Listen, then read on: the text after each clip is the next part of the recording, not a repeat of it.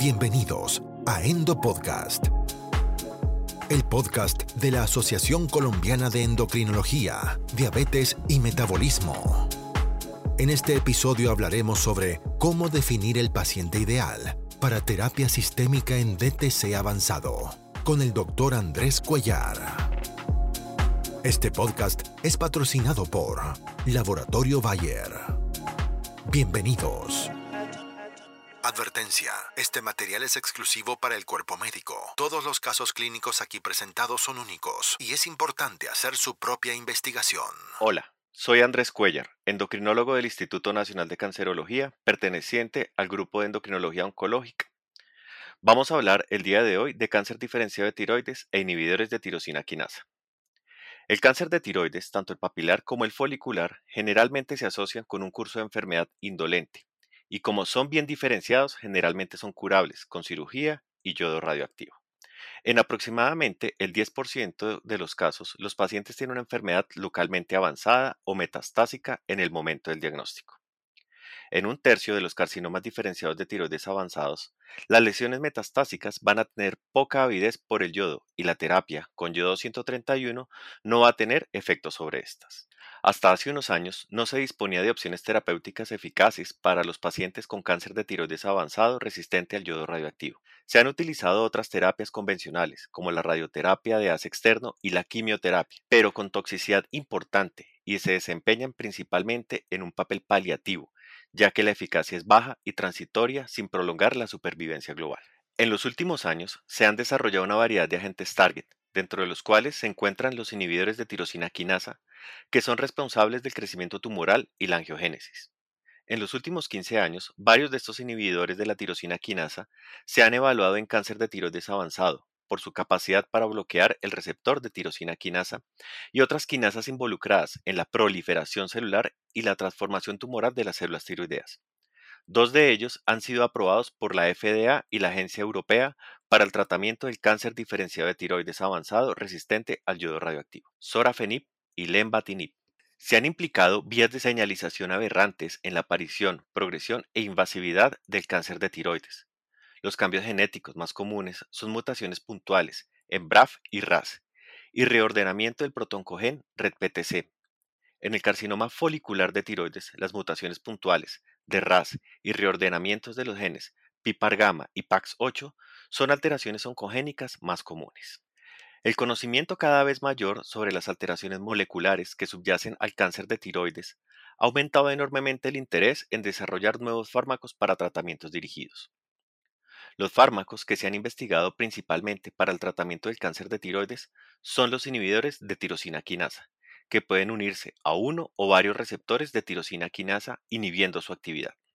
Las tirosina quinasas son enzimas responsables del control de señales mitogénicas a través de la fosforilación y desfosforilación de muchas proteínas intracelulares involucradas en la cascada de transducción de señales MAP quinasa. El aumento de la actividad catalítica es responsable del crecimiento celular descontrolado, que es el fundamento molecular para el uso de los inhibidores de tirosina quinasa en el tratamiento del cáncer de tiroides. La angiogénesis también es un proceso muy importante en la progresión del tumor y un objetivo muy atractivo para la terapia.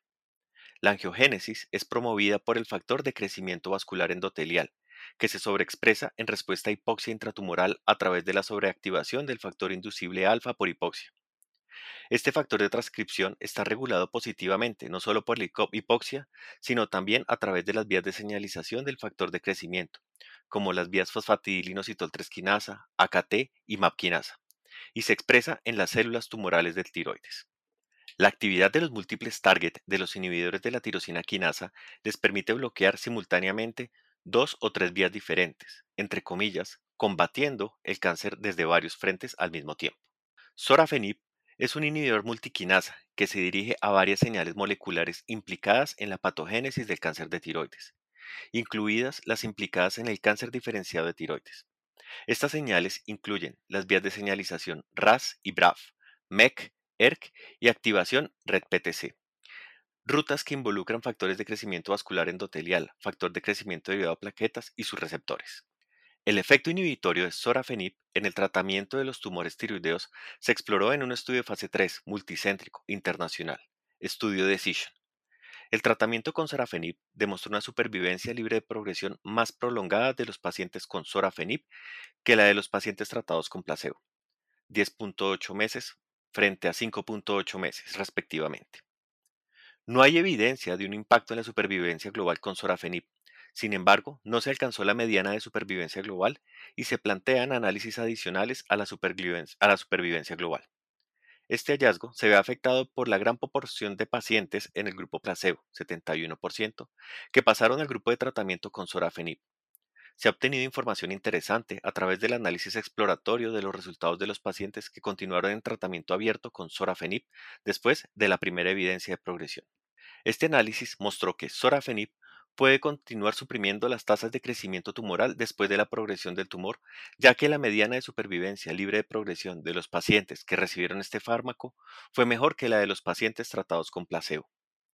Esto sugiere que a pesar de la evidencia de progresión del tumor, en ausencia de un fármaco alternativo, puede ser mejor continuar tratando a los pacientes con sorafenib, especialmente si se tolera bien. Además, este análisis exploratorio también mostró que los pacientes del grupo placebo que comenzaron a recibir sorafenib después de la progresión del tumor mostraron una supervivencia libre de progresión comparable a los que comenzaron a recibir el fármaco desde el comienzo del ensayo. Esto indica, aunque no prueba que retrasar el inicio del tratamiento con sorafenib no debería afectar en gran medida la respuesta al fármaco. Lenvatinib es un inhibidor oral multitarget del receptor del factor de crecimiento endotelial, receptor del factor de crecimiento de fibroblastos, del receptor del factor de crecimiento derivado de plaquetas y vías de señalización RET y KIT. Con base en los resultados observados en un estudio de fase 2 en el que participaron pacientes con cáncer de tiroides resistente al yodo, se inició un estudio de fase 3, multicéntrico, aleatorizado y controlado con placebo, estudio SELECT, al final del estudio, los pacientes tratados con lenvatinib mostraron una supervivencia libre de progresión significativamente más prolongada que los pacientes tratados con placebo, 18.3 meses frente a 3.6 meses respectivamente. Se observó un beneficio en términos de supervivencia libre de progresión, independientemente del estado de la mutación BRAF o RAS de los pacientes del tratamiento previo con inhibidores de tirosina quinasa. La tasa de respuesta objetiva fue superior al 50% en todos los sitios metastásicos, y en todos los casos se presentó un beneficio de supervivencia libre de progresión asociado al lenvatinib, independientemente de los sitios de metástasis, con excepción de los pacientes con compromiso cerebral, en las que la supervivencia libre de progresión se redujo a 8.8 meses.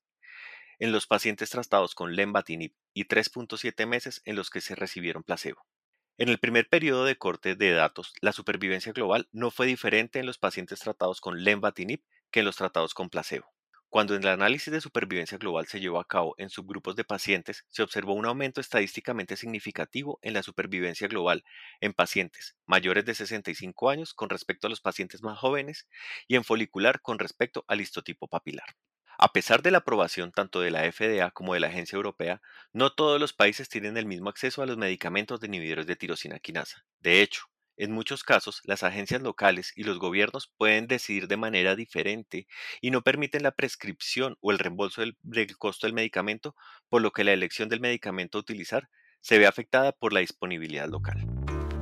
Está escuchando Endo Podcast, el podcast de la Asociación Colombiana de Endocrinología, Diabetes y Metabolismo. Síganos en Instagram, arroba aceendocrino y envíenos los temas que quisiera que presentemos en este espacio digital. Antes del inicio de un inhibidor de tirosina quinasa, el paciente y el médico deben tomar una decisión bien informada, con una consideración cuidadosa de los riesgos, incluidos los eventos adversos, y una menor calidad de vida comparados con los beneficios individualizados obtenidos de estas terapias. No obstante, se requiere un enfoque sólido basado en evidencia para determinar el momento adecuado para definir el momento ideal para iniciar un inhibidor de tirosina quinasa. Antes de continuar, es importante definir la refractariedad o yodo resistencia en el cáncer diferenciado de tiroides, como la ausencia de captación de yodo radioactivo en las lesiones metastásicas desde el momento del diagnóstico o la pérdida de yodo avidez en una o más lesiones que midan más de un centímetro de diámetro. Ausencia de beneficio de tratamiento con yodo radioactivo a pesar de que exista captación dosis acumulada por encima de los 600 milicurios, progresión estructural a pesar de que exista captación de yodo radioactivo y cuando se realizan estudios de PET con 18 FDG y se observa aumento de la actividad glicolítica de las lesiones por cáncer de tiroides. Cuando un paciente se le diagnostica inicialmente cáncer diferenciado de tiroides metastásico refractario al yodo, si el paciente está asintomático o la enfermedad permanece estable y el comportamiento es indolente, sin riesgo de invasión de estructuras vitales, se recomienda una estrecha vigilancia junto con la terapia supresoria de TSH. En pacientes con enfermedad única u oligometastásica sintomáticos y con alto riesgo de complicaciones, se recomienda administrar terapia dirigida al control local, como la cirugía, radioterapia, ablación térmica por radiofrecuencia o la embolización antes de iniciar la terapia sistémica. Estas modalidades de tratamiento tienen como objetivo lograr el control local de la enfermedad y retrasar la necesidad de terapia sistémica.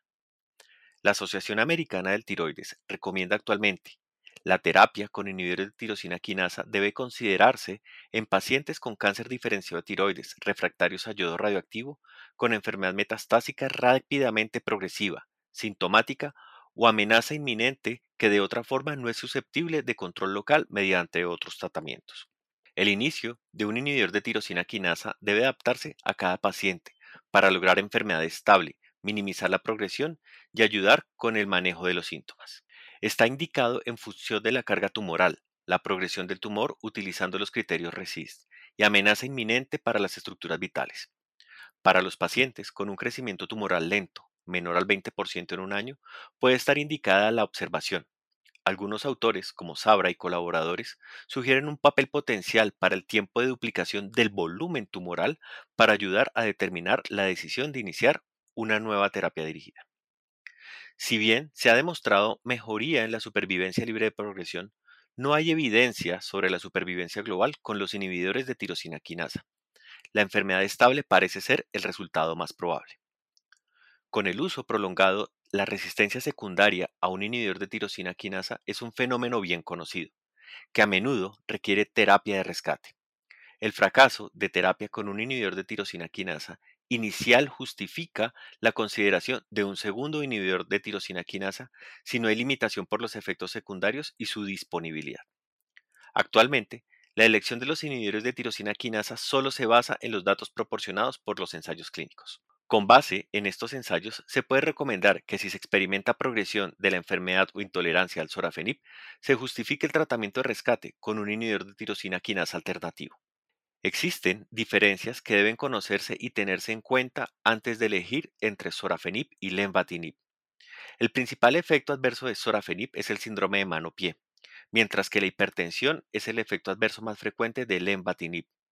En el estudio SELECT mostró una reducción rápida y relevante de las lesiones tumorales, probablemente debido a su alta afinidad por el receptor de factor de crecimiento vascular endotelial, mientras que sorafenib tiene una actividad más lenta pero relevante. Teniendo en cuenta estas diferencias, se puede elegir lenvatinib si existe la necesidad de reducir rápidamente el volumen de una lesión metastásica en un corto periodo de tiempo. Por el contrario, si existe una infiltración o una compresión de un órgano vital como la tráquea, podría ser mejor utilizar un fármaco con una actividad más lenta para reducir el riesgo de fístula. Toda esta información debe tenerse en cuenta a la hora de iniciar la terapia sistémica, y la elección del fármaco debe adaptarse a las condiciones generales de salud del paciente, las asociaciones con otras enfermedades, el uso simultáneo de otros fármacos que puedan interferir con los inhibidores de tirosina quinasa o potenciar algunos eventos adversos, como la prolongación del QT, el tipo de trabajo que tiene el paciente, así como su nivel de exposición solar. Consultar con el cardiólogo, un electrocardiograma y la medición de la presión arterial también forman parte de la consulta médica antes de iniciar la terapia. Se debe realizar una corrección farmacológica precisa de la hipertensión arterial antes de iniciar un inhibidor de tirosina quinasa, o durante el tratamiento se aumenta después de comenzar este. Una vez elegido el fármaco e iniciado el tratamiento, se debe contactar al paciente y posiblemente revisarlo cada 15 días en los primeros dos meses, y luego con menor frecuencia si todo va bien. Ante la aparición de eventos adversos, se puede reducir la dosis diaria del fármaco, o se puede suspender el fármaco según la gravedad menor o mayor del evento adverso. Como la vida media de los fármacos puede ser prolongada, la suspensión del fármaco a veces debe ser prolongada para obtener la resolución de los eventos adversos. Como los inhibidores de tirosina quinasa son citostáticos y no citotóxicos, debemos tener en cuenta que al suspender el fármaco, las células inician a crecer con bastante rapidez y de acuerdo con la vida media del fármaco. Por esta razón, podría ser mejor evitar la suspensión y simplemente reducir la dosis diaria del fármaco cuando el evento adverso está presente, pero aún no es grave. Se debe indicar a los pacientes que informen los eventos adversos inmediatamente se presenten y no esperen demasiado por temor a la suspensión o reducción de la dosis del medicamento. La acción citostática es un limitante de los inhibidores de tirosina quinasa, porque una vez iniciados deben continuarse hasta que se evidencie progresión tumoral o hasta la aparición de eventos adversos graves. Además, existe alguna evidencia clínica de que una vez que se suspende el tratamiento con inhibidores de tirosina quinasa, la progresión de la enfermedad puede volverse aún más rápida. Finalmente, queda entonces por dilucidar muchas áreas de incertidumbre en el tratamiento de pacientes con cáncer de tiroides en terapias target. A pesar de la eficacia de los inhibidores de tirosina quinasa, se ha demostrado en los estudios de fase 3 en términos de mejora de la enfermedad libre de progresión y de respuesta objetiva.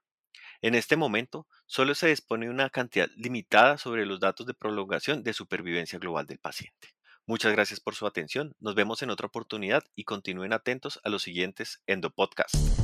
Si desea informar o reportar un efecto adverso o una queja de calidad asociada a un producto Bayer, por favor, póngase en contacto con su visitador médico o MSL de Bayer y o dirija sus comentarios a la página web www.bayer.com. Esto fue Endo Podcast. Los invitamos a conocer más contenidos en la web www.endopodcast.org y suscríbase al newsletter. Síganos en nuestro Instagram. Encuéntrenos como arroba endocrino. Nos reencontraremos brevemente en una nueva dosis de Endo Podcast. Gracias por escucharnos.